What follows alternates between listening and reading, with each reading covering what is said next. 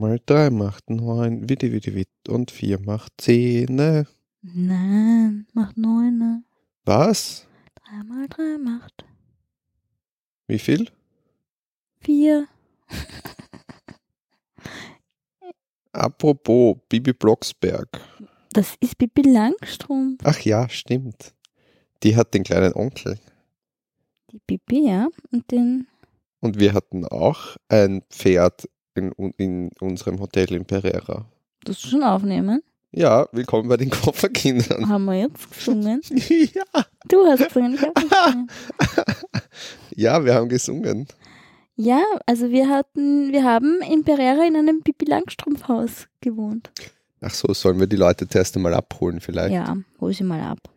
Nein, du hör mal auf hier zum Handy spielen und dann. Ich muss noch lesen über die Chloe Kardashian, was die dazu Ach ey, wisst ihr, was ich den ganzen Tag mitmache? So, ich glaube, wir holen die Leute einfach mal ab. Es geht heute um Kolumbien. Immer noch um Kolumbien. Immer noch um Kolumbien. Das letzte Mal haben wir erzählt von Kolumbien allgemein und Bogotá, die Hauptstadt. Und heute geht es weiter nach Pereira in die Café-Region. Pereira liegt inmitten des goldenen Dreiecks zwischen Bogotá, Cali und Medellin, also eigentlich im Herzen Kolumbiens und ist auch so das Zentrum der Kaffeeregion. Und viele Leute behaupten auch, dass die Kaffeeregion eigentlich die schönste Region in Kolumbien ist, weil sie einfach so landschaftlich vielfältig ist und man auch echt viel sehen kann dort. Und wir sind von Bogotá mit dem Flugzeug hingeflogen. Es gibt prinzipiell zwei. Avianca.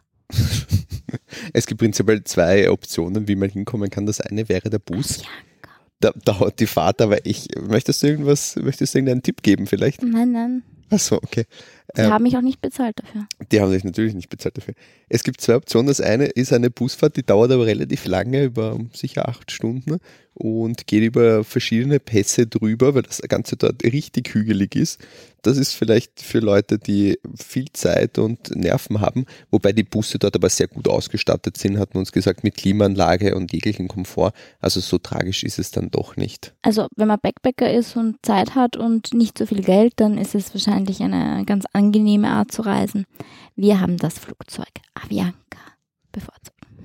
Man hat dann zwei Optionen. Entweder man nimmt den Airport direkt in Pereira oder es wird noch den Flughafen in Armenia geben, der aber noch kleiner ist als der in Pereira.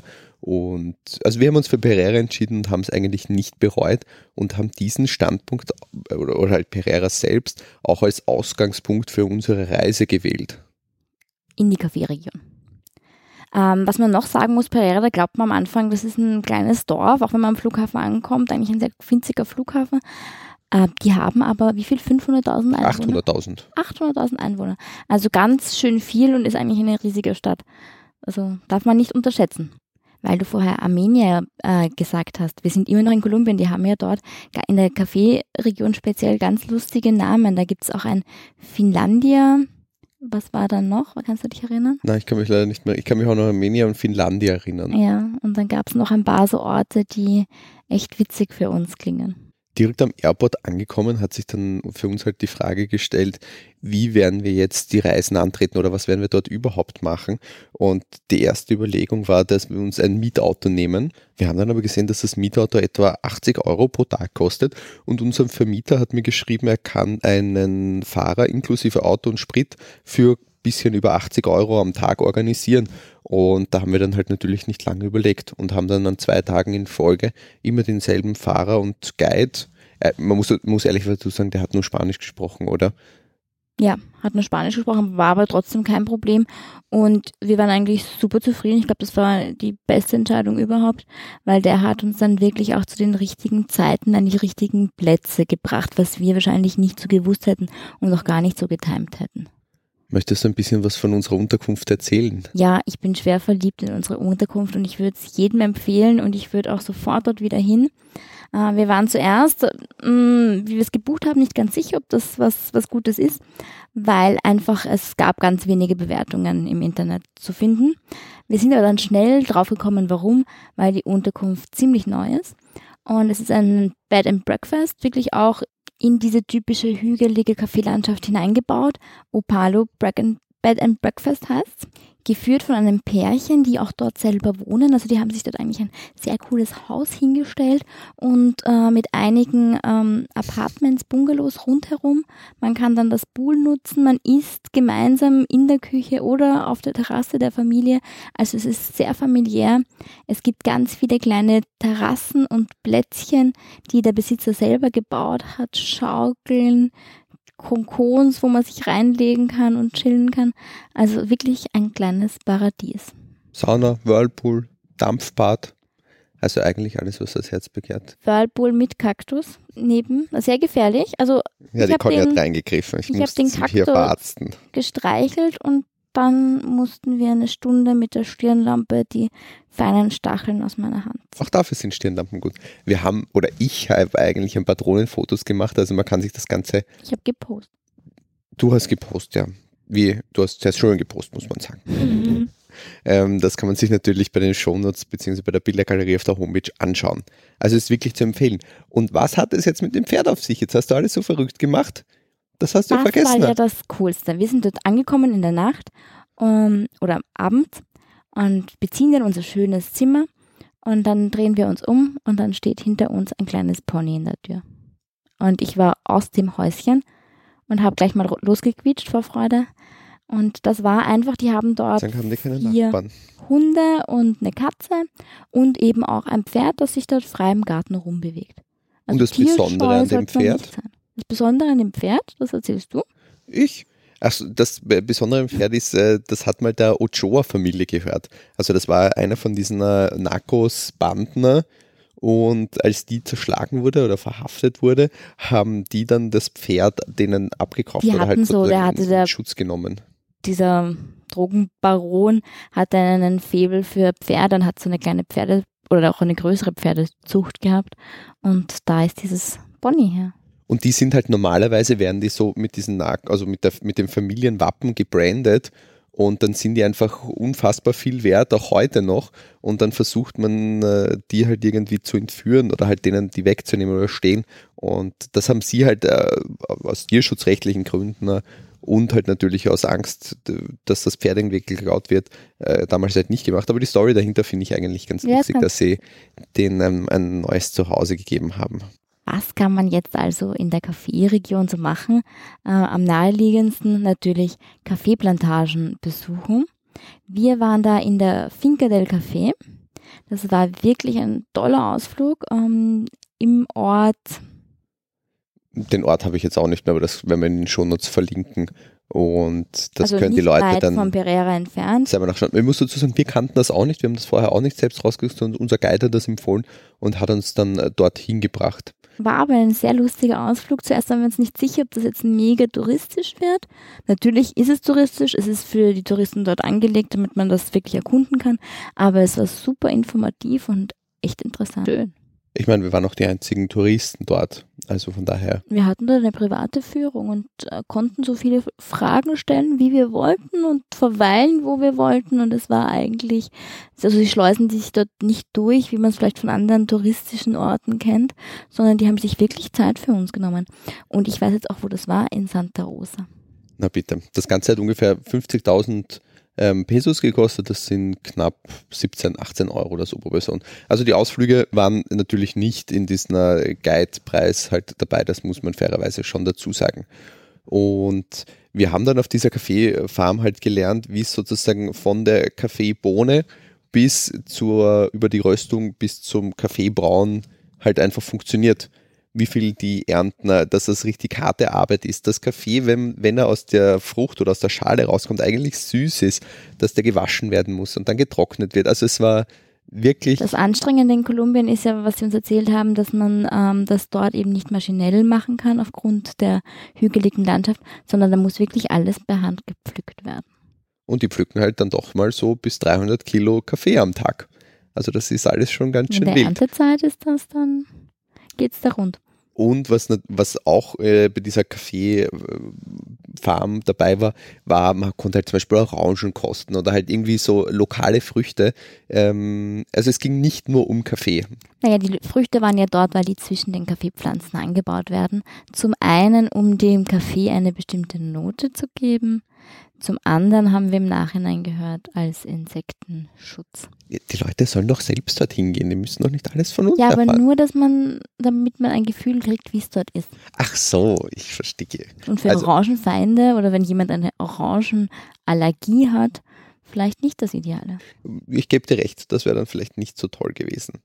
Und das Allerbeste, was wir dort probiert haben, abgesehen vom Kaffee, also vom klassischen Kaffee-Kaffee, war eine Limonada del Café. Oder? Das war doch Ja, richtig da, da, gut. die war wirklich unfassbar. Also, Kannst du dich noch an das Rezept erinnern? ja, es klingt eigentlich ähm, nicht so gut, aber wenn man das dann kalt trinkt, ist das richtig gut.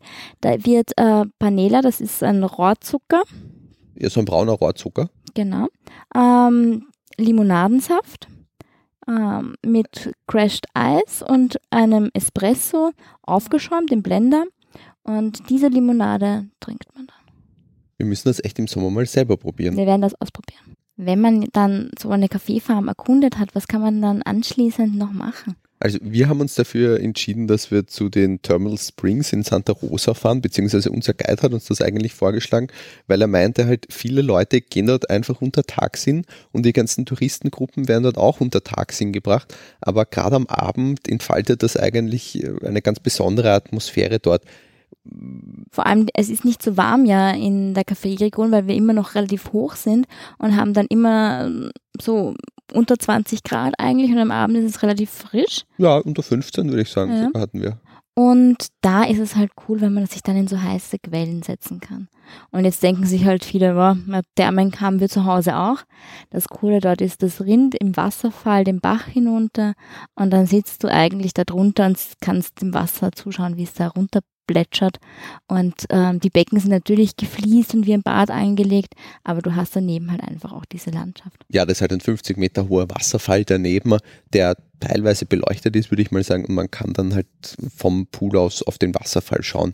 Daneben gibt es ein paar Bars, man kann sich da Cocktails oder Bier holen und dann Und im Pool trinken. und im Pool trinken. Das ist ganz wild. Das wird dort gemacht. Also Ja, da waren auch alle Einheimischen sind dort mit ihren Biers und Cocktails. Und wir haben uns halt natürlich angeschlossen. Natürlich, man muss halt die lokalen Sachen ehren und auch ausprobieren. Genau, nämlich Alkohol im Pool trinken. Also ich weiß nicht, ob das wirklich zu ehren ist. Aber auf jeden Fall am Abend machen, das hat irgendwie schon einen ganz besonderen Reiz. Für die Badekästchen dort braucht man ein eigenes Schloss. Also entweder man nimmt selbst eins mit, man kann sich das dort aber auch gegen eine geringe Gebühr ausborgen, beziehungsweise muss sogar nur Kaution zahlen. Der Eintritt zur Therme selbst war mit knapp unter 10 Euro eigentlich sehr erschwinglich. Und weil Schwimmen ja bekanntlich hungrig macht, haben wir auch noch einen Essenstipp. Ich weiß nicht, ob ich das Tipp geben würde. Es war nicht ganz so meins, aber man kann es mal probieren. Äh, dort in der Region isst man Choripaco oder Chorizos. Das ist auch eine Art, wie eine Art Burenwurst. Eine Ein- Art Burenwurst, würde ich sagen. Die gibt's zum einen einfach gekocht mit Arepa und zum anderen in einer Suppe. Das ist, eine, das ist eigentlich, die Suppe schmeckt für uns irgendwie asiatisch, weil das mit sehr viel Zitronengras ist. Und da ist diese Wurst drinnen. Das war eher meins, das hat mir besser geschmeckt. Kann man mal ausprobieren. Ein spezielles Lokal selbst können wir jetzt eigentlich gar nicht empfehlen, weil wir sind ein, irgendwo an der Straße. Naja, unser Guide wusste schon, wo wir hingehen. Wir waren im Café Bambusa. Ach, du weißt das noch. Ich weiß das. Okay, aber wir wollten zuerst zu einem anderen, das hatte dann zu und dann sind wir zu dem Café Bambusa. Also wir wissen jetzt nicht, ob das, das die beste Wahl ist, aber sonst einfach mal auf TripAdvisor nachschauen. Was wir dann die folgenden Tage gemacht haben, äh, man muss sagen, die Kaffeeregion, da gibt's wirklich irrsinnig süße Dörfer und Orte, die man besuchen kann. Da waren wir zum Beispiel in Salento, da sagt man auch, das ist das Herz der Kaffeeregion, aber ich glaube, dort äh, behauptet jeder Ort, er ist das Herz der Kaffeeregion. Ja, wir müssen aber eigentlich dazu sagen, wir wollten eigentlich sozusagen unsere Homebase in Salento machen. Und das ist so ungefähr eine Stunde Fahrt von Pereira als auch eine Stunde Fahrt von Armenia. Wir waren dann ehrlicherweise aber sehr glücklich, dass wir unsere Homebase in Pereira gewählt haben und dann sozusagen nur für einen Tagesausflug einmal nach Salento gefahren sind. Weil wir halt dachten, dort in Salento gibt's richtig schöne Hotels, die halt so am Hang liegen und wo die Aussicht einfach wunderbar ist. Aber all das hatten wir in Pereira auch und man muss halt vom Flughafen nicht so weit fahren. Sowohl bei der Anreise als auch bei der Abreise hat man es dann um einiges gemütlicher. Also man muss aber sagen, dass der Ort Pereira natürlich nicht so schön ist wie Salento. Salento ist wirklich traditionell bekannt für die bunten, ähm, nicht Häuser, aber die Türen und Fensterläden sind bunt gestrichen und es hat halt ein ganz eigenes Flair. Ja, der Charme und so, das war sehr- sehr, sehr nett. Und sehr historisch. Ich glaube, ich, glaub, ich würde es davon abhängig machen, wie lange ich dort in der Region bleibe. Wenn ich sage, ich bleibe nur zwei, drei Tage, würde ich eher Pereira machen. Und, Und, es dann, reicht dort auch vollkommen, wenn man Ja. sich das einmal anschaut. Salento, obwohl es so bunt und fröhlich ist, hat auch eine dunkle Seite, weil das war in den 70er und 80er Jahren von der FARC besetzt quasi und da hat sich eigentlich keiner mehr reingetraut. In Salento gibt es auch ein super nettes Café. Ich meine, es gibt viele Cafés, weil eben Kaffeeregion, aber das ähm, Jesus Martin würden wir besonders empfehlen, weil das auch super bunt ist. Die haben echt leckere Torten. Dort haben wir uns mal durch die Torten durchgekostet. Und ähm, wenn man einen Kaffee bestellt, wenn man einen schwarzen Kaffee möchte, bestellt man einen Tinto. haben wir eigentlich mal äh, darüber geredet, wie der Kaffee denn schmeckt dort? Du möchtest das sicher loswerden. Ja, wenn du schon so fragst, schon. Dafür müssen wir aber vielleicht kurz erklären, dass es zwei verschiedene Arten von Kaffee gibt. Also einmal ähm, den Robusta und einmal den Arabica. Und der Robusta ist der, den man so als typischen Kaffeegeschmack, dieser typisch kräftige Geschmack, der kommt von dem Robusta-Anteil. Und der, diese ganzen milden und feinen Aromen, die kommen eher von dem Arabica-Anteil. Also das, der Arabica ist meistens auch dieser Hochlandkaffee. Und die bauen dort nur Arabica an. Das heißt, dieser Kaffee dort, der schmeckt halt ein bisschen wie Abwaschwasser oder Nee, er ist sehr, ähm, er hat leicht. sehr viel Geschmäcker, aber er ist nicht so stark, wie wir ihn kennen. Also wir in Europa trinken ja immer ein Gemisch aus beiden. Und ähm, es fehlt halt dieser intensive Koffeingehalt. genau, weil wir leichter und vergessen haben, Robusta hat viel mehr Koffein als Arabica und jetzt muss man da unfassbar viel von diesem Kaffee trinken, damit man da auch nur ein bisschen wach wird. Oder? aber vom Geschmack und von der Finesse ist der Robusta. Ah, sehr schön hast du das ausgedrückt. Das würdest du das äh, den Leuten jetzt verkaufen wollen? Nein, nein, aber ich finde schon, ähm, dass es ganz gut ist. Was man halt auch sagen muss, dass die halt produzieren und halt dort selber gar nicht so diese Röstkultur, die wir bei uns haben in Europa haben. Das entwickelt sich jetzt langsam und sie haben da auch so ähm, Zusammenschlüsse gegründet, wo sie auch den Bauern erklären, wie eigentlich Kaffee richtig geröstet wird, dass sie dort auch gute Produkte anbieten können. Weil wie du gesagt hast, und vor allem vor ein paar Jahren war das so, du hast halt dort eigentlich die Reste bekommen und den größten Schlodder, weil sie mit, der, mit dem Röstprozess gar nicht so vertraut waren. Und die guten Produkte immer exportiert haben und Genau. Da ist aber jetzt ein Wandel und da gibt es einige Ketten, vielleicht werden wir das auch noch in den Shownotes äh, verlinken, diesen Ver Kaffeeverband, den es ja auch gibt. Wenn man schon äh, in Salento ist, dann gibt es dort äh, relativ nahe das Cocoa Valley. Man kennt das vielleicht von den Instagram-Fotos oder wie auch immer. Das sind diese riesigen hohen Palmen in diesem Tal und sind ist wirklich sehenswert dort, würde ich sagen. Also Ja. das sollte man auf jeden Fall vorbeischauen. das hat sich, ich meine, ja, ja, Man sollte vorbeischauen. Äh, eine Tour per Pferd würden wir vielleicht nicht empfehlen. da haben wir die Pferde wieder, die begleiten uns durch die ganze Folge heute durch. Ja, wir haben halt eine Pferdefolge. Also man muss dazu sagen, ich bin noch nie auf einem Pferd geritten.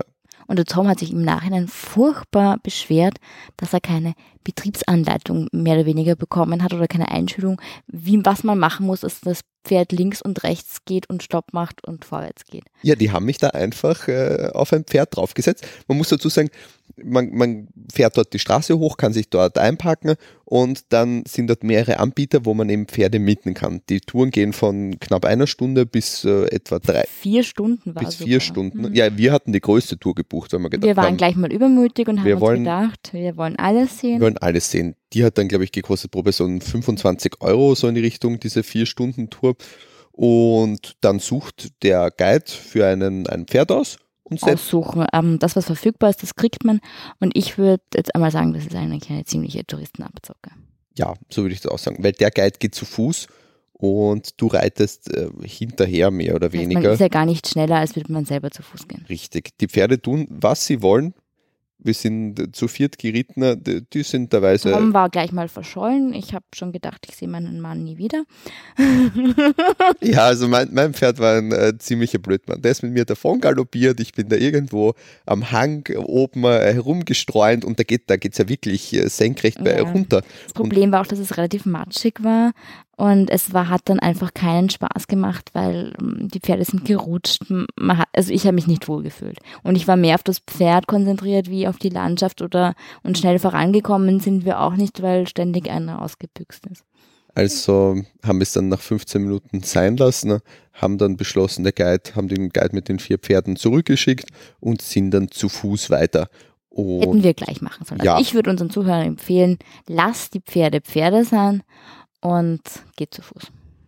Wenn man diesen Weg bis ganz am Ende geht, dann kommt man zu, äh, zu einem kleinen Fluss, ähm, den man mit den Pferden überqueren kann, beziehungsweise gibt es ein Stückchen weiter flussaufwärts auch eine kleine Brücke, aber es geht dann nicht mehr weiter. Und die kleinste Tour von äh, den Pferdetouren geht nur bis zu dem Fluss da geht man einmal drüber, dann wird ein Foto von einem gemacht, wie man mit dem Pferd durch den Fluss marschiert und dann dreht man wieder um. Und wir würden empfehlen, dass was wir dann gemacht haben, ist am Hinweg sozusagen, ist dann rechter Hand so ein kleines Häuschen, da zahlt man dann, glaube ich, 1500 Pesos oder so Eintritt, also unter ein Euro und dann darf man auf den rechtzeitigen Hang raufgehen und, und da gibt es dann auch verschiedene Touren. Da kann man größere Touren machen von, von glaube ich, drei Stunden. Da kommt man dann auch zu den Kolibris. Da geht da geht's dann auch zu den zu Kolibris, kann man dort sehen. Und wir haben aber nur die Tour gemacht, die hat so eine Stunde, eineinhalb Stunden circa gedauert. Da hat man Kondore gesehen, ist auf einen so einen kleinen Hügel raufgewandert und konnte dann halt sozusagen in das Tal reinschauen und, und viele Palmen fotografieren. Spaziert zwischen den Palmen und das ist wirklich sehr nett. Also ich würde auch empfehlen, eben Pferde Pferde sein lassen, das Geld für diesen Nationalpark zu bezahlen und sich den Park dort anzuschauen. Ein ganz wichtiger Tipp, ein Restaurant-Tipp, ist das Elena Adentro, das wirklich ein super tolles Lokal in Finlandia ist. Das ist eben auch nicht weit weg, das ist in der Nähe von Salento.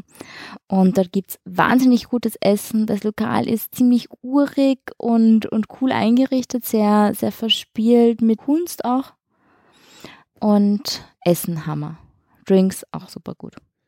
Man muss dazu sagen, Conny hat schon bevor wir überhaupt noch nach Kolumbien gekommen sind, hat sie denen auf Instagram gefolgt und die gestalkt und all Die haben mich auch gestalkt.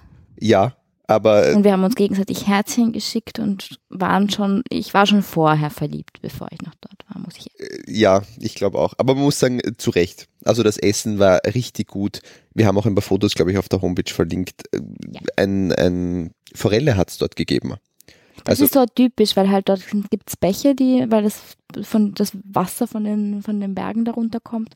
Und dann gibt es ähm, Forelle auf Kokosreis war sehr interessant. Der Kokosreis war extrem gut. Die Forelle war okay. Ich meine, ich, ich esse jetzt keinen Fisch. Die Forelle war sehr gut. Ja, also für einen, der nicht Fisch isst, war sie, ja, sie war gut, aber.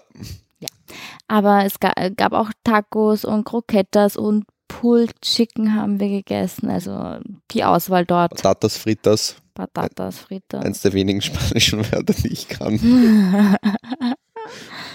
Also das war wirklich. Ich habe einen Acai-Cocktail getrunken zum Beispiel. Also und wir haben da unseren Guide halt mitgenommen und haben den eingeladen. Und für den war das auch was ganz was Besonderes. Ja, der hat davon schon gehört, aber wollte. Nein, er war einmal mit der Frau schon dort essen, irgendwie zum Hochzeitstag oder so. Und dort waren auch nur Einheimische, da waren de facto eigentlich keine Touristen. Und das ist so ein einheimischen äh, Top-Lokal mit Preisen aber für, also ganz normale mitteleuropäische Preise oder sogar noch günstiger, würde ich sagen. Also der hat sich dann wirklich einen, einen Haxen ausgefreut. Hat dann das Essen fotografiert, mehr als ich. Und das, das alles, also wenn ich viel glaube, aber das, das halte ich für ein übles Aber er hat Gerücht. brav mit mir mitfotografiert ja, ja, und dann seiner Frau geschickt. Also das war ziemlich. Alles das, was wir jetzt erzählt haben, würde ich mal sagen, hat zwei Tage unseres Programms in Anspruch genommen vielleicht. Wenn ich nochmal fahren würde, würde ich eventuell ein, zwei Tage mehr einplanen und auch ein bisschen so äh, chillen und relaxen. Ja, aber vielleicht nur, wenn man diesen Opalo Bed and Breakfast ist. Da würde ich dir jetzt widersprechen, weil es gibt natürlich dort auch die Möglichkeit, auf den Café Finkers zu schlafen, teilweise, die auch ziemlich schöne Hotels und Bed and Breakfasts haben. Okay, ich gebe dir recht. Also vielleicht eine Nacht, sogar auf dieser Café Finca, wo wir waren und wo die die Café Oder die erste, die wir ausgesucht hätten. genau, da hätten wir, da könnte man sogar eine Nacht dort schlafen. Und am Schluss hat uns dann wieder Alex, so hat der Typ geheißen, dem, dem das Hotel gehört hat, zum Flughafen gebracht. Der hat uns übrigens auch abgeholt, der war super was nett. sehr, sehr nett war. Also einfach dem schreiben und der holt einem ab, bringt dann wieder hin. und kümmert sich auch um alles, wenn man irgendwelche Sonderwünsche hat oder eben einen Fahrer braucht, einen Guide braucht, ähm, sind sie wirklich super hilfsbereit. Klar gibt es jetzt natürlich noch viele Sachen, die wir mehr hätten machen können, müssen wir ehrlicherweise zugeben. Aber wenn man sozusagen äh, in einem ganzen Urlaub innerhalb von zwei, drei Wochen halt irgendwie Kolumbien einmal durchmachen möchte, dann ist man mit drei, vier Tagen in der Kaffeeregion eigentlich eh ganz gut bedient. Und mehr würden wir jetzt, glaube ich, auch nicht empfehlen. Wir machen jetzt hier, glaube ich, mal Stopp. Unsere Kolumbien-Geschichten werden länger, als wir eigentlich geplant haben, ja, aber wir, wir haben so viel zu erzählen. Wir wollten ja eigentlich alles einmal in einer Folge machen ursprünglich. Oh ja, und jetzt wird da mehr draus. Und das nächste Mal, über was wollen wir das nächste Über Medellin wird es das nächste Mal gehen. Und dann schauen wir, die ob, Drogenmetropole. Ob wir weiterkommen. Cartagena und Santa Marta steht noch auf dem Programm. Das werden wir dann eine machen. Das nehmen wir uns fest vor. Natürlich, wir nehmen uns immer alles fest vor, aber. Also einfach weiter reinhören, bitte. Tschüss. Tschüss.